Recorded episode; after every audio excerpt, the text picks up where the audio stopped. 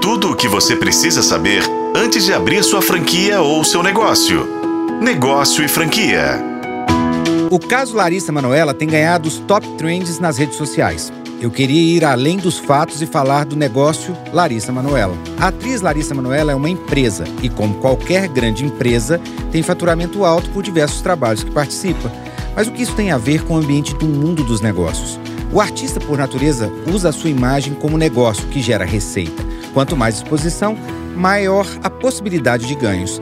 Essa exposição é o que traz mais seguidores e fãs e mantém o giro da roda. Mas vamos pensar em outras coisas. Acredito que para a menina Larissa Manoela, que teve o crescimento dentro do mercado artístico, viver a situação atual esteja sendo um verdadeiro caos. Primeiro, porque não teve educação financeira necessária. Afinal de contas, tudo era controlado por seus pais. Mas o erro não é somente deles. Grande parte da população brasileira não sabe ou não tem consciência de educação financeira. A educação financeira passou a ser obrigatória em 2017 e começou a ser implantada em 2018 e deve ser abordada no ensino fundamental nas matérias de matemática e ciências da natureza.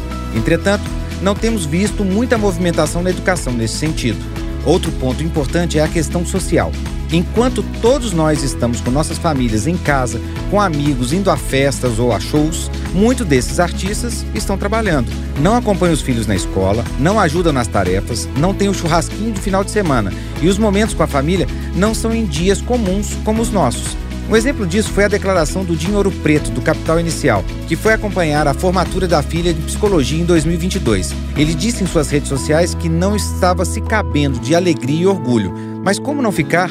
é a superação de uma etapa na vida. É o momento de estar equilibrado com pessoas comuns como eu e você. Apenas para a gente equilibrar, os artistas são empresas, como eu disse. E o que eles fazem é envolvente e interessante. Sejam eles atores, atrizes, músicos, cantores, apresentadores. Expor situações delicadas, como de Larissa Manoela, é uma verdadeira gestão de crise para empresas. É um trabalho que deve ser cuidadosamente acompanhado. A exposição dela traz à tona a importância de várias coisas para nossas vidas pessoais e de negócios. Formar nossos filhos e funcionários na educação financeira é um ponto principal. Ter um plano de gestão de crise que deve estar claro quem será a equipe de liderança durante o processo de crise deve constantemente avaliar quais são os riscos que podem prejudicar a imagem e cuidar da reputação da empresa e das pessoas ligadas a ela. Ser cauteloso e determinar quais são os impactos de negócios, planejar respostas e ter treinamento de media training para treinar aqueles que serão portas-vozes dos problemas. Quer saber mais sobre o setor de shoppings, franquias? Me segue no Instagram, arroba Rodrigo M. Campelo e continue seguindo arroba Negócio Franquia. Se é um bom negócio, passa por aqui. Eu sou Rodrigo Campelo e este foi o podcast da Negócio Franquia. Acompanhe pelos tocadores de podcast e na FM O Tempo.